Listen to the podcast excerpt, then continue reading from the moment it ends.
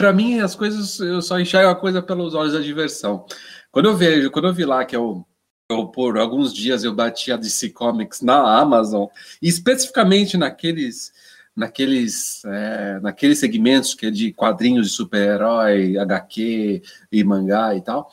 Quando eu olhei que eu estava na frente, eu falei, nossa, cara, Cidadão em Comum bateu o Batman.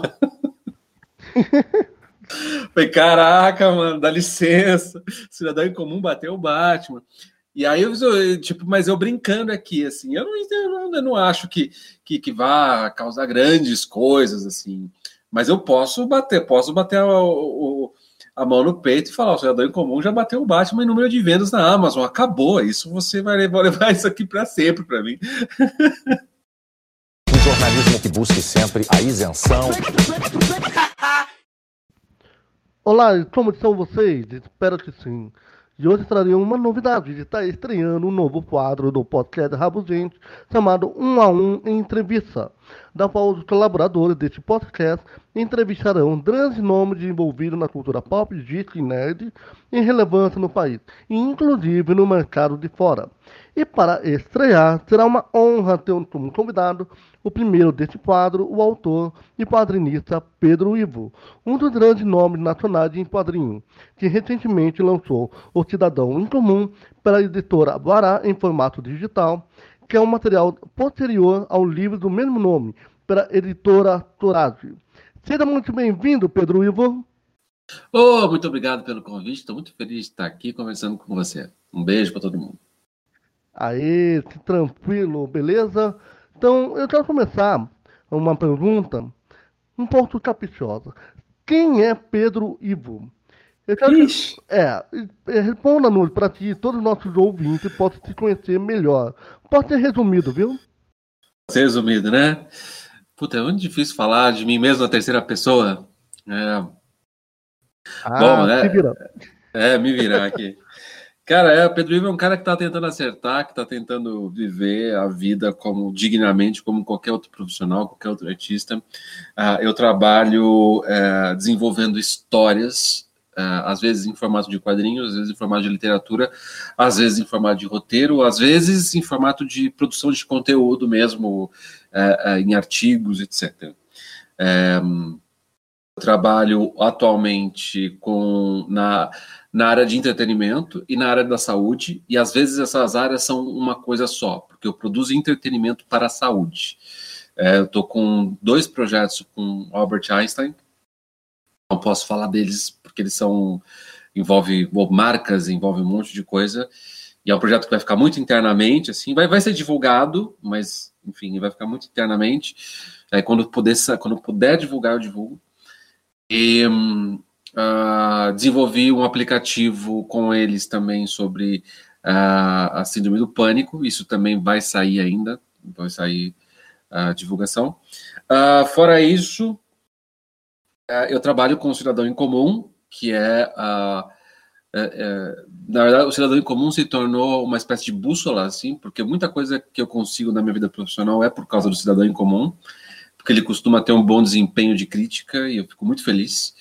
Às vezes não de venda, como foi o caso do livro da Conrad, por exemplo. A gente lançou em 2017, não explodiu de venda, mas a crítica foi muito boa.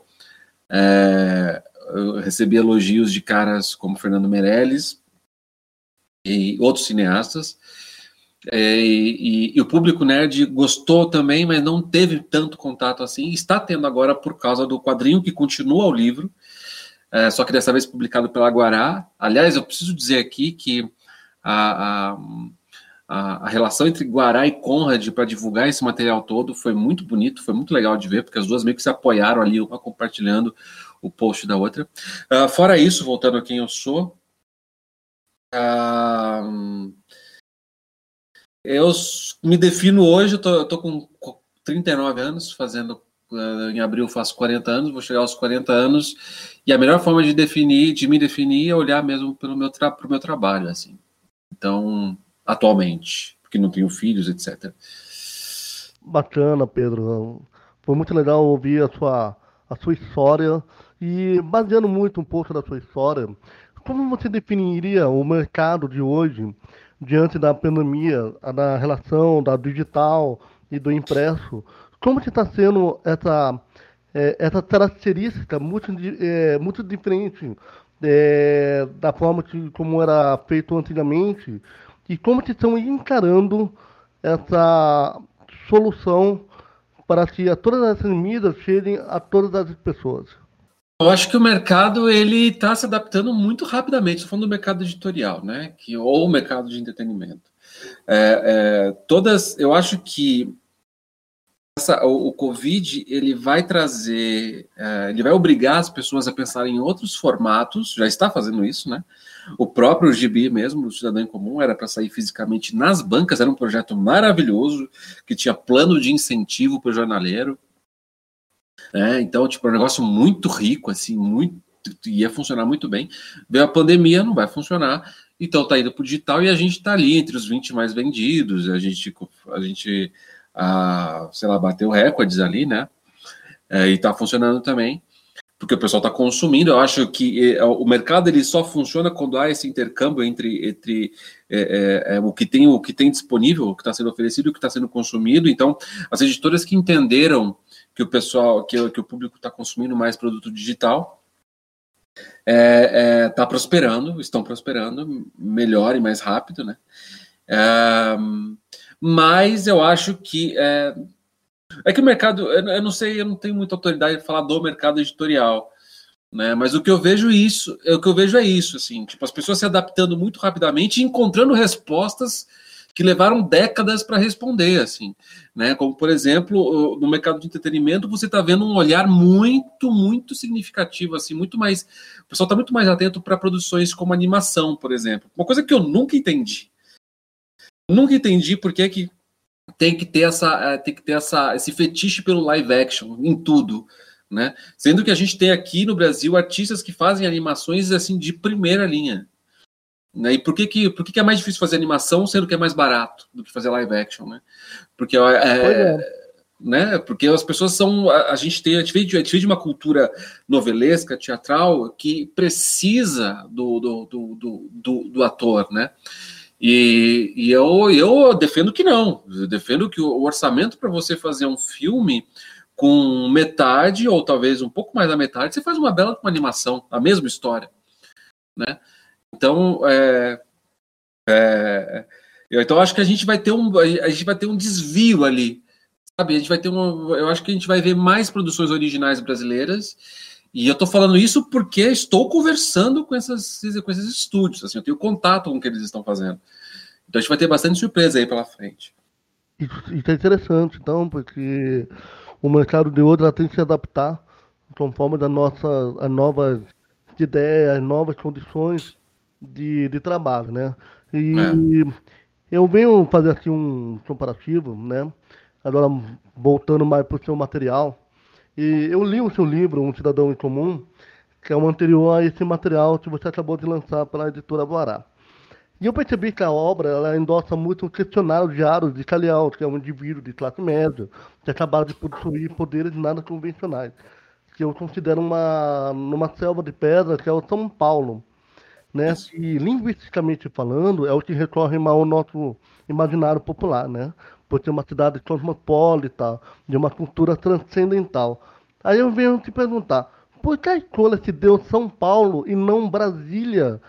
Pela forma orgânica da gente entender o Brasil, na sua condição política, geopolítica, na sua condição é, é, de situação ao todo. Ah, cara, porque eu acho que, primeiro, uma boa pergunta essa. É uma boa pergunta. Porque assim, a, a gente está muito acostumado, quando a gente pensa em super-herói, a gente pensa em tipo, ah, o que, que, eles fariam com os políticos? Porque na nossa cabeça, os vilões são os políticos. É o que a gente é o que a gente está vivendo aqui. Tanto que o Doutrinador seguiu essa linha, né? E outros super-heróis brasileiros também foram, pelo menos os gibis, foram para um lugar muito parecido. E aí eu fiquei, eu, eu sempre imaginei, eu sou paulistano, eu sou paulista, eu sou, eu sou, eu sou de Jundiaí, sou do interior de São Paulo. Mas eu, eu, eu, eu me fiz em São Paulo, né? E aí, uh, São Paulo, cara, eu acho que ela é um microcosmo. Ela é uma cidade muito grande, mas ela é um microcosmo do que é o Brasil, na minha opinião. É, então aqui é uma cidade que, que agrega todos os povos, é, então, é, é, é, você tem você tem manauaras, você tem baianos, sergipanos, você tem o próprio paulistano, e dentro do paulistano você tem japoneses, você tem árabes, você tem. A minha família é isso. A minha família é uma. A minha família mesmo, nuclear, eu, meus irmãos, agora minha sobrinha e os agregados, aqui é uma mistura de, de, de, de, de gêneros e, e de cores e de culturas. Né? Então eu pensei, cara, eu acho e sem falar que a Avenida Paulista ela é muito convidativa para um super-herói que voa, assim, visualmente, sabe? A arquitetura é paulistana. É, a, a, a, a, arquitetura paulistana ela, é, ela, é, ela tem essa influência europeia e tal. A gente tem um modo de vida muito específico em São Paulo que, que eu acho que aí, se a ideia era um super-herói urbano, não tem lugar melhor que São Paulo. Aliás, o, o centro de São Paulo é um negócio muito Gotham City. É extremamente Gotham City. Se você já andou, quem qualquer ouvinte que tenha andado por uh, pelo centro de São Paulo à noite, vai você vai sentir Gotham City na veia, assim. Então é, é, é isso que eu quis explorar um pouco. É, São Paulo é uma selva de pedra, né, praticamente. A gente pode assim colocar no paralelo, é, no paralelo, né, com a Nova York, na parte suburbana, uma parte mais complicada, isso. sabe? A gente tem um comparativo muito, muito idêntico quanto a essa cidade, né? E eu queria te perguntar também qual é o papel do Caliel em contraste hum. com a nossa realidade e que não é a mesma dos quadrinhos. Será que é possível a gente conciliar a realidade que o Caliel vive com a nossa realidade, assim, normalmente? Eu acho que sim. Eu acho que sim. O Caliel ele é um cara que ele está em busca da, é, é, ele, ele não o Caliel ele não é um cara cheio de virtudes, né? Ele não tem, ele não tem uma, uma, uma, uma, uma inclinação moral, assim, uma força moral muito grande. Né? O que ele tem é algumas vontades que ele, por covardia ou por preguiça, ele não satisfaz. E aí, quando aparece esse poder todo, ele decide fazer o que, o que você não deve fazer, na verdade. É tentar, é tentar assustar as pessoas. Né? Então, assim, ele, ele não faz isso de propósito, ele resolve ser um super-herói para dar vazão aos poderes, porque ele lia quadrinhos, na verdade, e porque ele entendeu que se ele criar uma lenda urbana, ele vai atrair pessoas que também têm esses poderes ou que tenham respostas sobre os poderes. Essa é a sina dele, é isso que ele quer fazer. Mas aí ele vê que, que, na realidade as coisas são um pouco diferentes, ele não causa os efeitos que ele achava que ia causar, e a vida dele vai virando um inferno, né? uma, uma tragédia cada vez maior e cada vez mais dolorosa. Então, assim, essa coisa que a gente tem de, de essa relação que a gente tem com os nossos dons, de às vezes tratá-lo com negligência e aí sendo preguiçoso, né? Ou, ou deixando eles de lado para atender, sei lá, é, é, uma, uma tradição familiar. Então, tipo, sei lá, eu sou artista, mas meu pai ou minha mãe é empresário, e aí eu não vou ser artista, vou ser empresário e vou viver uma vida menos feliz, só que estável. Né? O que, que você está fazendo com esse seu dom que você nasceu com ele? Né? Então, eu acho que os paralelos que a gente pode fazer com a realidade é a estrutura. Bom, ele vive num mundo muito parecido conosco, com o nosso, né?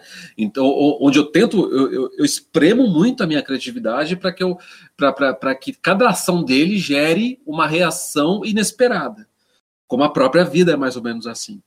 Né? Eu tento fugir um pouco do, do, do lugar comum. Mas se você quiser enxergar o Caliel como um cara que erra e está tentando descobrir o que fazer com os próprios dons, eu acho que ali você vai encontrar um Caliel diferente e que tem muito mais a ver com qualquer um de nós. Assim.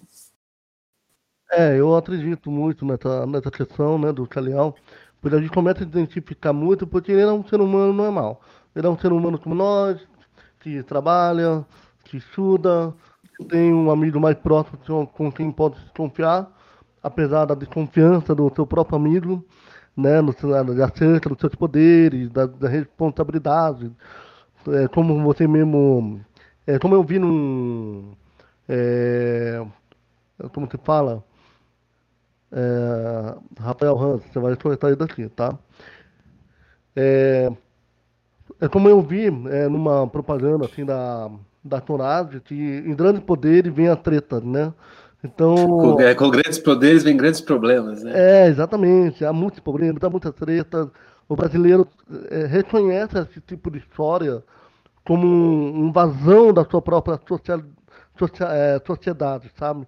Como vazão da sua próprio determinismo do dia a dia, de como você se impõe é, na realidade, naquilo que você pensa, naquilo que você controla, naquilo que você fala. É, é.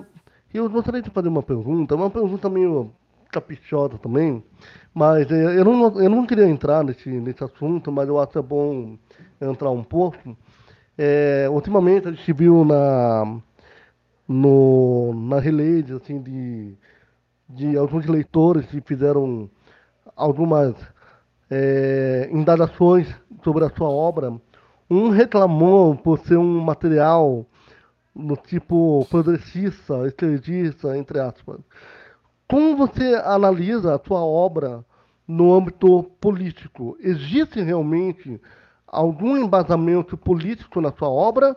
Ou ela vem por acaso, ela vem por uma coincidência de acordo com o personagem Kaliel? Não existe coincidência, né? Toda obra ela tem um embasamento político né? Então a minha, a minha eu faço de forma bastante consciente. Eu acho que não dá para simplificar a, o quadrinho como ele sendo progressista ou conservador, ou de esquerda, ou de direita ou de centro. Né? E também o caso nesse esse cara em questão aí que a gente está conversando que você deu uma bela uma resposta que eu não comentei, mas eu li. É, é, ele, ele acusa a obra de ser uma propaganda comunista né? E, e aí, não... aí é um pouquinho complicado, porque porque o, tá longe de ser uma obra comunista, não, não dá, mas tá longe disso. A pessoa a pessoa em questão não tem a menor não tem a menor ideia do que é o comunismo, né? E nem do que é a obra, assim, nem do que ele leu. Assim, zero, zero, assim, difícil, é, é difícil argumentar, né? E, aliás, quem o ouvinte que quiser ler, pode ir lá na Amazon, onde tem lá os comentários. Inclusive tem a resposta do, do nosso anfitrião aqui, que foi, foi exemplar. Eu sou muito mais atento aos dilemas, porque é, a gente vive num mundo hoje muito confuso, né? Não é fácil saber qual, qual é a verdade das coisas e dos fatos. A pessoa que tem muita certeza, ela está com muitos problemas. Porque ela não vai conseguir dar sustentação a essa certeza toda. E aí, os personagens desse quadrinho são exemplos disso, o próprio Caliel.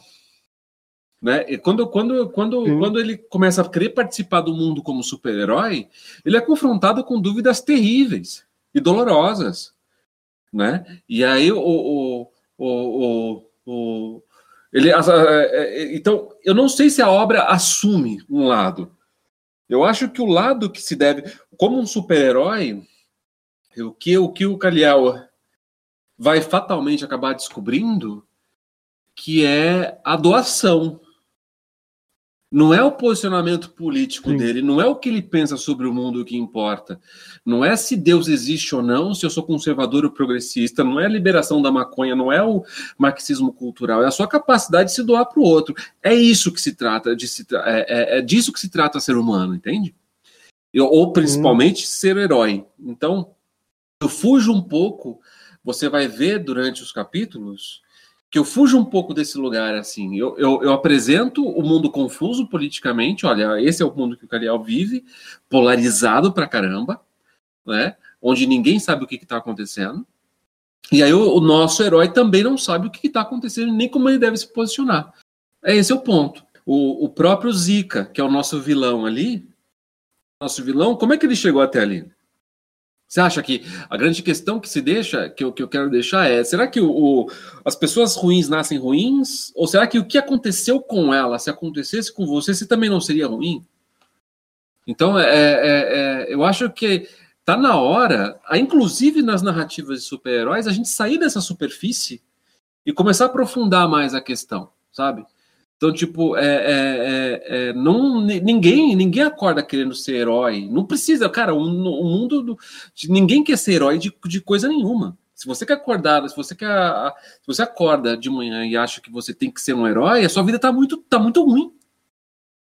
Porque a, o papel Verdade. do herói é de uma doação inacreditável.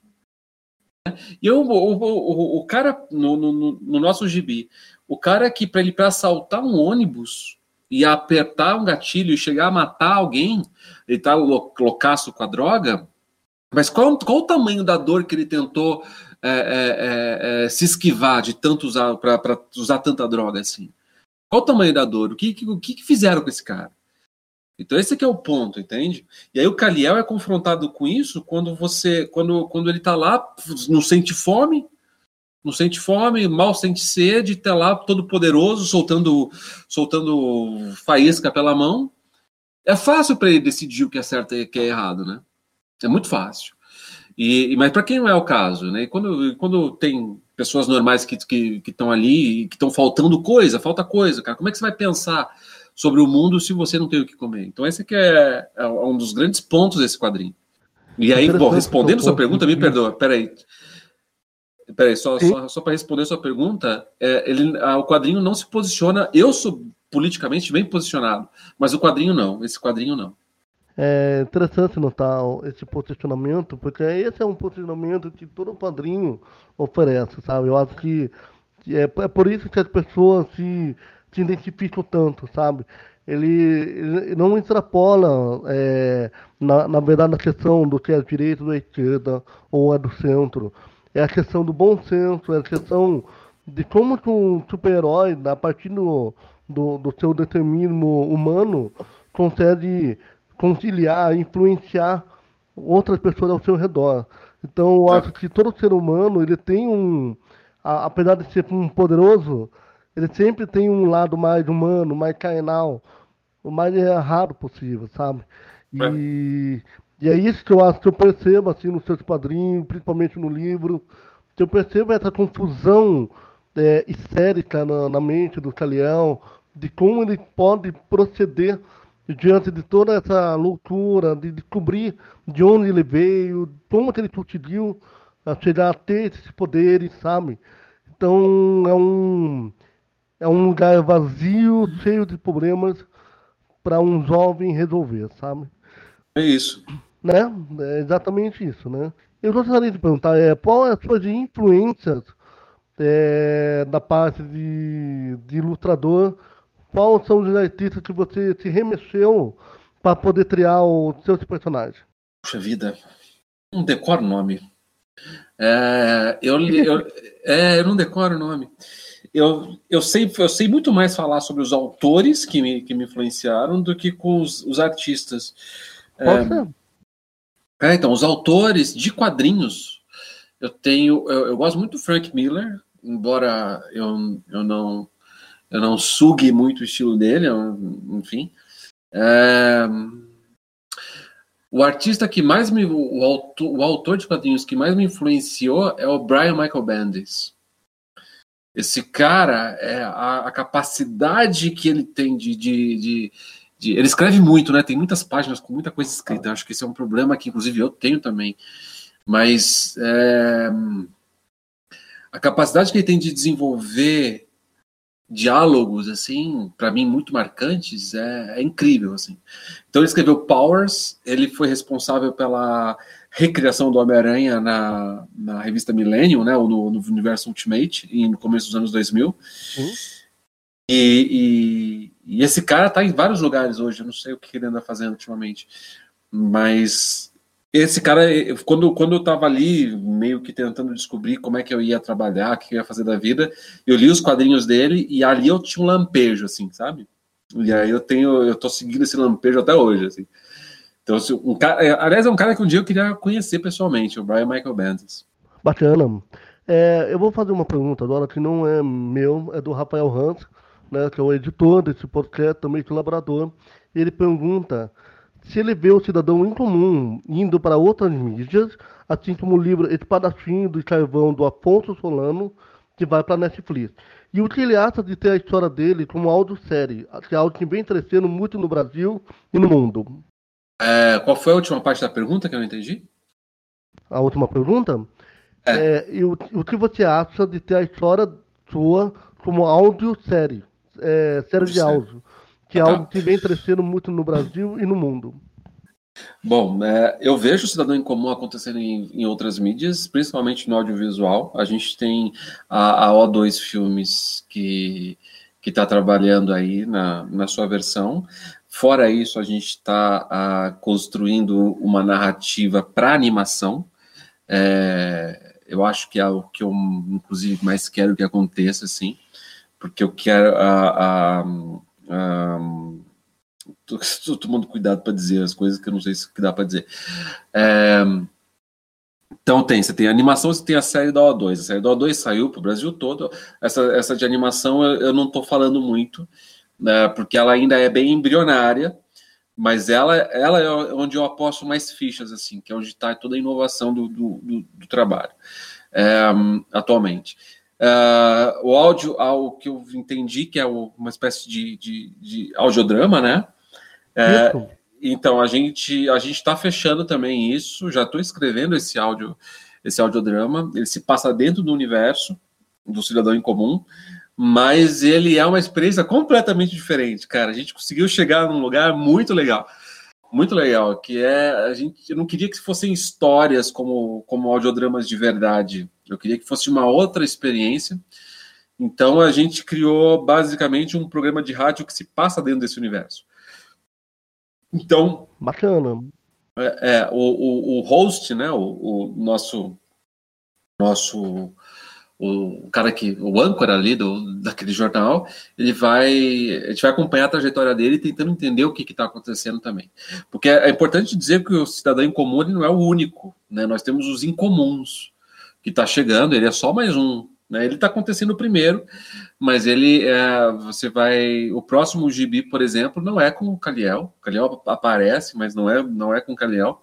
É, então temos outros personagens, outras outras coisas para acontecer e está todo mundo querendo descobrir por que é que algumas pessoas estão nascendo com poder. Nascendo não, estão desenvolvendo poderes. É, e aí essa, essa é a pergunta que a gente vai investigar tanto no, no audiodrama, uh, no nosso podcast, né? que, que é formato de podcast, como uh, nos gibis e livros, porque ainda vão ter livros, né? Terão livros ainda. E, e aí esse clima é que a gente vai jogar para nossa para nossa animação. É... E, e já colocando uma pergunta no meio dessa, dessa desse questionário, é, como está sendo o cronodrama do da, da é, Peraí. É, fazendo nova pergunta. É, dentro dessa pergunta, no meio desse questionário, eu queria perguntar é, como está sendo o cronodrama da O2 em relação a lançar a série do seu do, do, do seu livro, do seu padrinho, O Cidadão em Comum. É, eu não sei, o Covid ele deu uma bela de uma atrapalhada aí. Eu não sei como é que vai ser, como é que, como é que é, a O2 está se adaptando.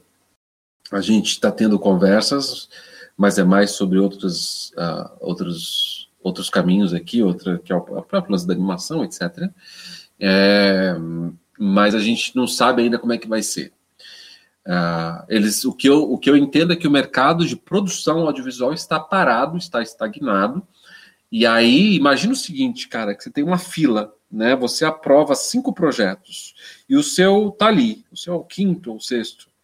E aí para tudo. Certo? Antes de restartar o seu, Sim. tem que restartar todos os outros. Então, cada caso é um caso, cada, cada prejuízo é um prejuízo. Então, assim, é um negócio muito. É uma, é uma rede muito intrincada. Né?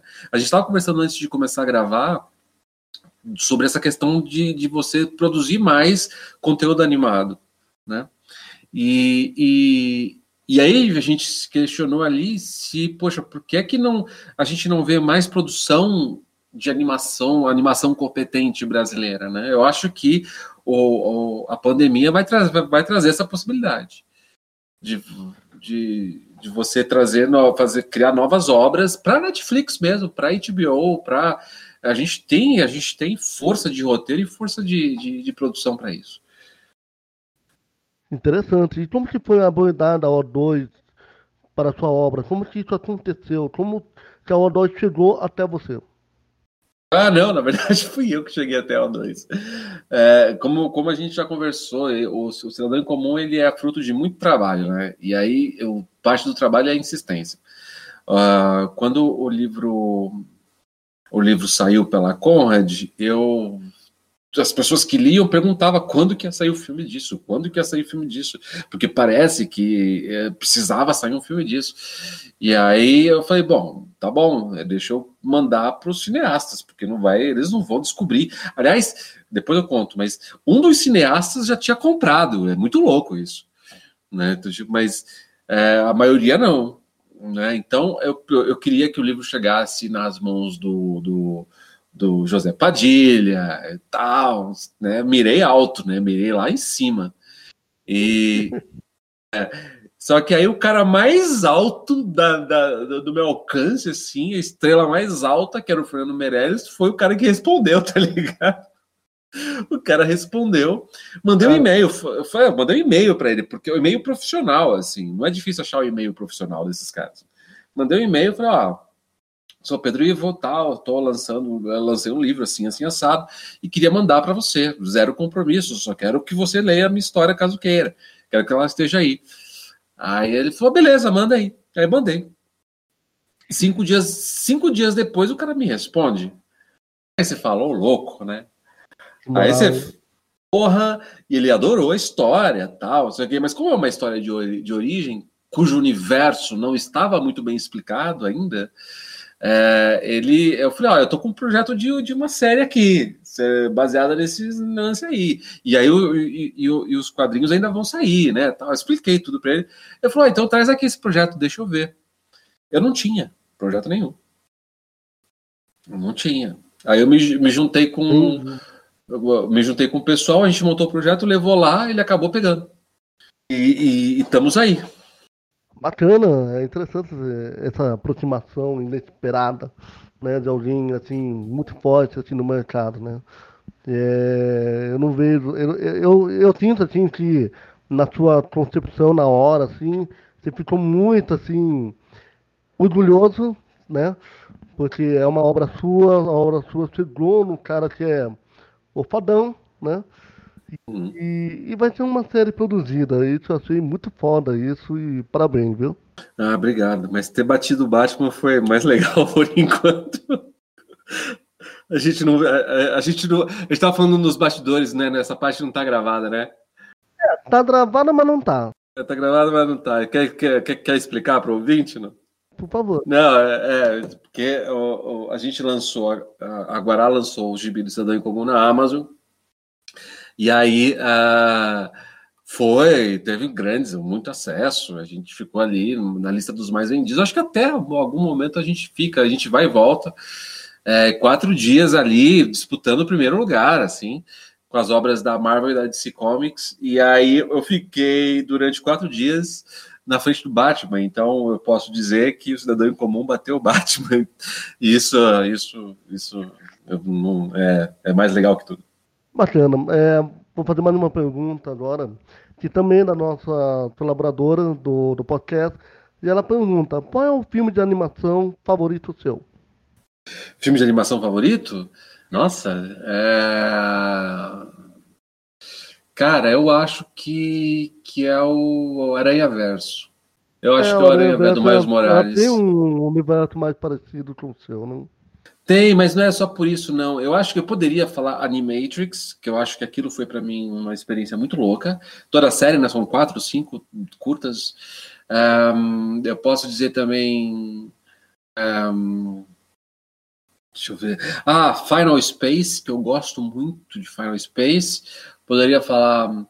É, Midnight Gospel, que eu gosto pra caramba de Midnight Gospel mas eu vou, mas eu vou de Aranha Verso porque ele trouxe para mim uma, uma, uma, uma, uma, experiência sensorial que eu, eu só sonhava, eu não achava que era possível. Sabe? Aquilo ali é, é um negócio para você ver a cada um ano e meio de novo. Aquilo ali é fantástico. Visualmente, uma das coisas mais incríveis que eu já vi. Eu também. Gosto muito. E outra pergunta também do nosso colaborador do podcast, ou Pedressa, ele pergunta qual é, a, qual é a dificuldade de ser um artista no Brasil?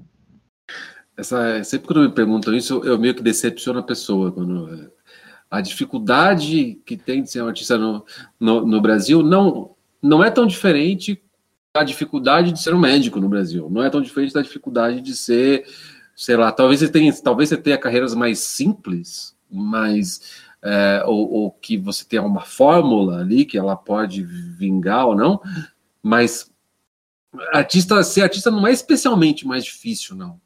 Eu não acho. Eu acho que o problema é. é, é, é ah, como é que eu vou explicar isso? O mais difícil é o artista, não é o mercado, não é ser artista. Né? Eu acho que os artistas deveriam ser, deveriam ser incentivados é, a, a, estudar gestão de carreira.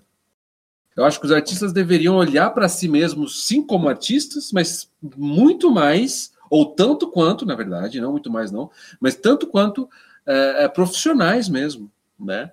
E, e, e, se organizar dessa forma. Olha, eu tenho, eu tenho, eu tenho metas, eu vou cumprir essas metas como artista. Então, esse pensamento mais autogestor, essa coisa um pouco mais empreendedora, é o que é o que salva a vida de muitos artistas que eu conheço. Né? Então, assim, eu não acho que a, a, realidade brasileira é ruim, especialmente com os artistas. Eu tenho problemas em, em entender isso. Não, eu, não, eu não vejo dessa forma. Eu acho que os artistas é que não se disciplinam, eu não falo por culpa deles, eu acho que existe a cultura da, da, da do artista não se ver como um, um, um profissional entende? E que, como profissional, ele tem a, aquela balança né, de direitos e deveres e, e, e, a disciplina de um profissional. Que é a disciplina do próprio corpo, a disciplina da técnica, a disciplina da, do estudo de mercado, a disciplina do, uh, uh, uh, de, da meta, etc, etc, etc. Então, eu vejo, eu, eu me vejo dessa forma. Eu, tô, eu, eu tinha como objetivo lançar um super-herói no mercado. Né? E isso pouca gente fez então, se pouca gente fez, ou é especialmente difícil, ou as pessoas de alguma forma desistem no caminho, né? Ou, ou sei lá, morrem, ou elas não sei o que acontece, né? Porque a gente tem muitos super-heróis no Brasil, é, mas poucos deles alcançam algum, algum nível de profissionalismo, né? E por que, que isso se dá? Será que o, eu acho muito fácil você culpar o mercado, culpar a situação do país, culpar que, enfim, mas você tem que fazer uma análise, uma autocrítica, né? E, e, é assim com o mercado de quadrinhos, no mercado literário, no mercado teatral, na, é, no, no, no, no, ramo teatral, é, é sempre assim. E aí, outra coisa, e aí você acaba dependendo muito de editais, de dinheiro do governo, etc., que zero problemas com isso, porque o cidadão em comum ele foi aprovado pelo MEC, né, o livro. Então, ele, ele deveria estar chegando hoje nas escolas. Exatamente hoje, nesse semestre, hoje, julho, começo desse semestre, ele estaria chegando nas escolas do, do país todo. E não vai por causa da pandemia mas é, zero problemas em depender do governo ou solicitar ajuda do governo, né? Mas é, eu acho que mais importante que isso é você ter um, é o que a gente volta para o produto de qualidade, né? Da, da, da, do aprimoramento técnico.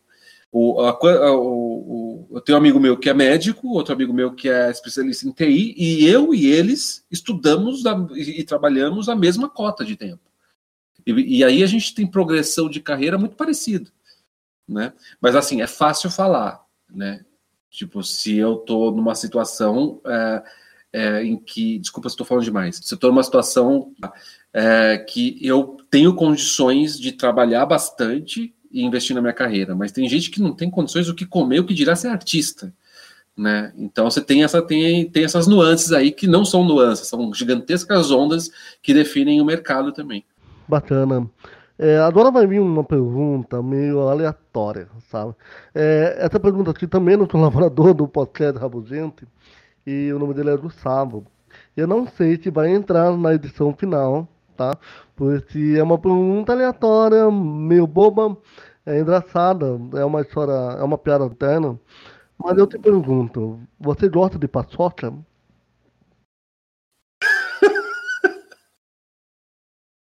Você gosta de paçoca? É.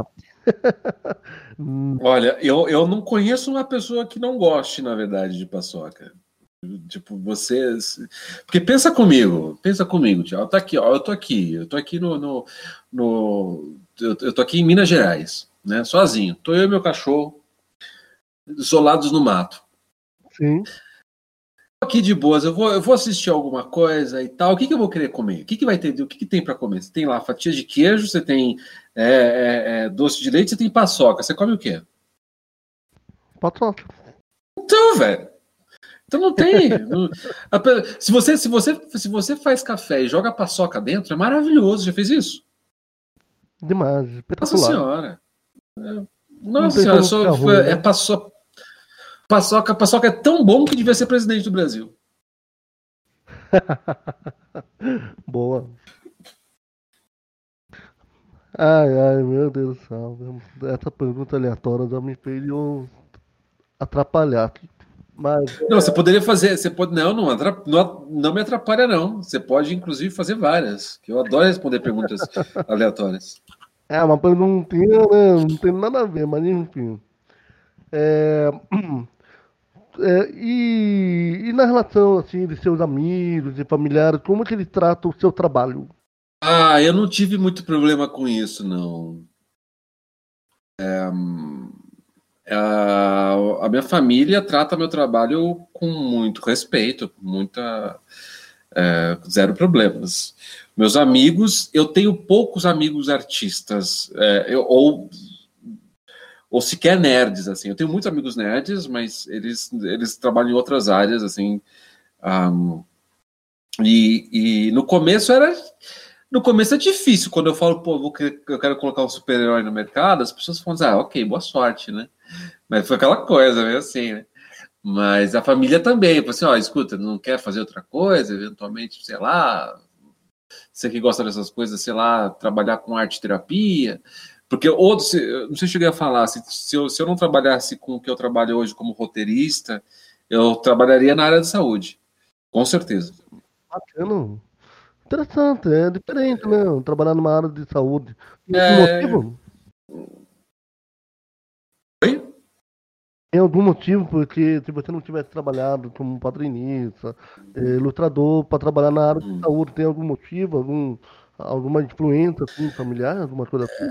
Não, familiar não, familiar não, é, é, mais porque é um dos meus primeiros empregos, aliás, o único emprego que eu fiquei de verdade, depois eu nunca mais fiquei, nem antes, nem depois, fiquei muito tempo em emprego, é, foi na área da saúde, e aí eles me deixavam eu, eu ter contato direto com o paciente. Então, eu saí da aula, da, da eu trabalhava para a Mil, eu trabalhava eu trabalhava coordenando ou atendendo pessoas ou coordenando atendimento em clínica médica. Então eu ficava eu ficava nas clínicas né, lidando com os pacientes. E, então aquilo foi transformador porque eu ouvi histórias tinha toda uma dinâmica. Todos os dias eu falava com gente. Então é, eu vi o médico eu, eu sabia que não ia ser médico mas eu pensava na arte terapia como uma aí estudar psicologia para depois ir para arte terapia e ser um profissional da saúde por aí. Mas é, aí eu fui estudar teatro e, e, fui fazer, fui, fui me perder aqui lá em São Paulo, fui, fui me perdendo como ator. E aí, em um determinado momento, falei: não, peraí, deixa eu resgatar aqui alguma uh, o que eu quero fazer de verdade. E uh, aí eu me voltei para os super-heróis. E cá estou. Mas é assim, quase que eu vou virar arte terapeuta. Quase. bacana. É, bacana a sua história aí. E me diga um, um pouco, assim, agora um, mais na sua perspectiva, como você enxerga o futuro dos quadrinhos, das animações, na mídia em geral? Você acha que vai ter uma melhora significativa? Ou vai manter da mesma forma como aconteceu nos outros anos? Eu acho que. Pois é, uma boa pergunta. É uma boa pergunta, eu já avisei. É, é uma boa pergunta. É, eu acho que o mercado, bom, as pessoas. A, a, a, A gente vai, é, as pessoas, as pessoas, bom, muita gente está consumindo quadrinhos, né? Estamos falando especificamente de quadrinhos, né? É, é, muita gente está consumindo mais quadrinhos, a gente ou, ou, houve aquela, aquele aumento, né, de 30%, alguma coisa assim. Então, pessoas estão consumindo mais. É, isso, se, se alguns títulos vão cair no gosto das pessoas, então você vai, vai, vai, ter, vai ter artistas sendo catapultados ali. Essa é a minha previsão. Alguns artistas vão ser catapultados. É, vai sair um pouco do nicho, né? Maurício de Souza, é, alguns nichos brasileiros aqui. Então, é, a gente tem uma cultura de quadrinho autoral muito, muito legal. Só que esses quadrinhos muito autorais, eles vão ser cada vez mais nichados e uma espécie de cultura de mercado, de, de, de, de mercado popular, é, é, eu acho que tem chances de, de vigorar aqui no Brasil. E aí você vai, você vai precisar formar mais artistas e mais escritores, principalmente escritores, porque as pessoas consomem, a gente vem de uma cultura que consome muita, muito é, muita dramaturgia, né, muita novela. E agora a gente está consumindo muito mais série, né, ainda mais agora na pandemia. A gente só consumiu dramaturgia o tempo todo e nós não temos uma cultura de formação de roteiristas. Né? Então você, você tem muito, sei lá, talvez para um roteirista você tenha cinco, seis artistas, seis desenhistas, né? Então, é, é, eu acho que o futuro do quadrinho, para mim, ao meu ver, é, é, promissor. Ele nunca esteve real, teve em queda assim na percepção geral, mas ele sempre existiu. E mas eu acho que ele vai se, com a pós-pandemia, ele vai se reorganizar de uma outra forma. Cara, só você só você vê ali no Artist Alley, né, no, nas, nas CCXPs da vida né? Você vê ali aquele montão, você vê aquele montão de gente produzindo cada coisa magnífica, né? assim, muita coisa muito legal. E, e isso deve continuar. Mas é, é aquilo, é a, é a, competência que mantém um título no mercado. Eu acho que é isso. Assim. É, é, o mercado editorial, como a gente já conversou, ele está sabendo se virar, está sabendo se virar. É, de um jeito fabuloso, assim. E, e um futuro, futuro a, a Deus pertence, mas a gente é, não tem razão para achar que vai ser muito difícil, não.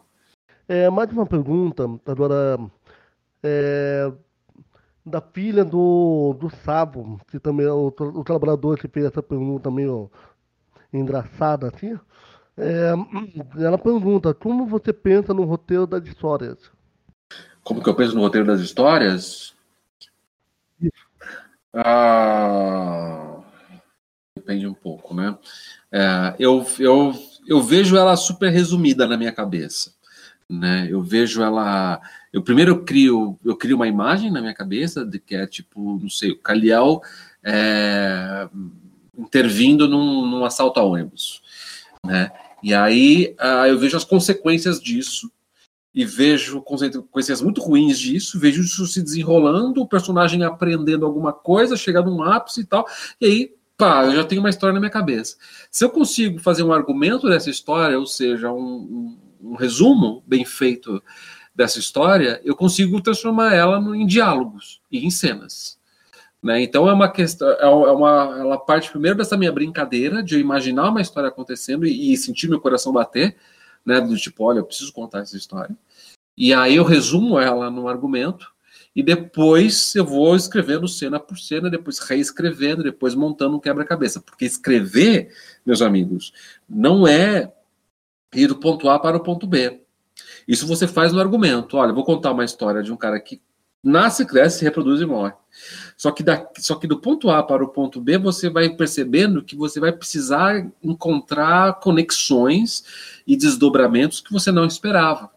Né? É muito louco isso. Então, é, é primeiro, para responder a pergunta, é, eu faço o resumo, depois eu escrevo as cenas e vou me matando no processo.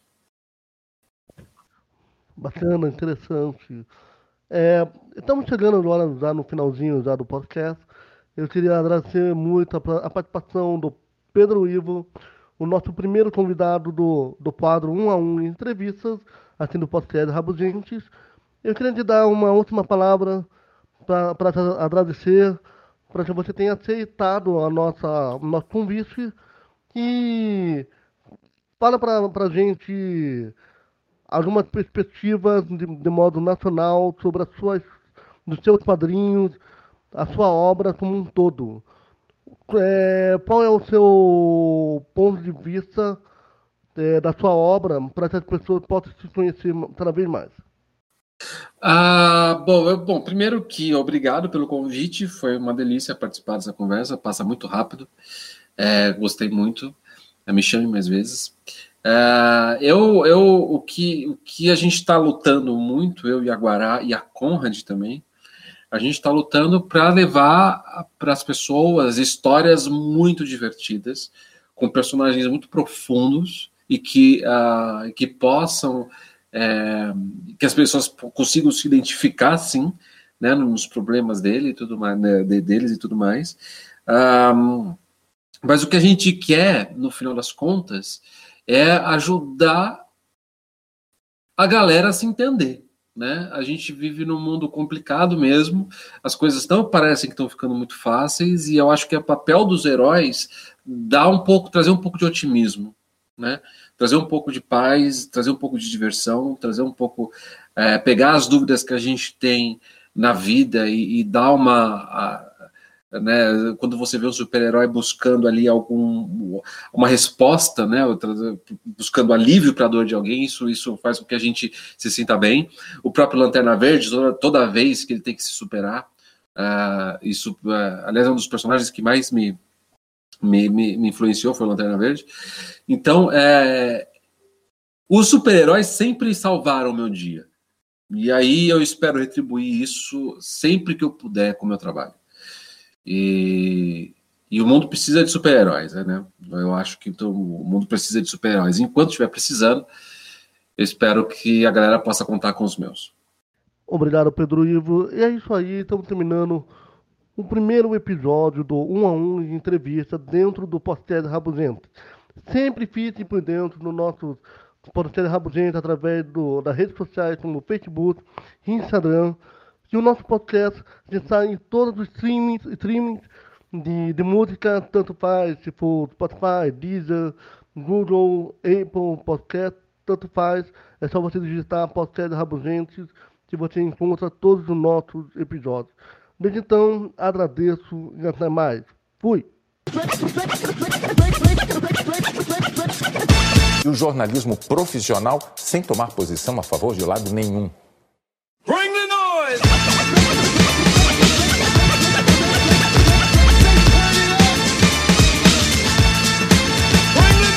Boa noite e até amanhã.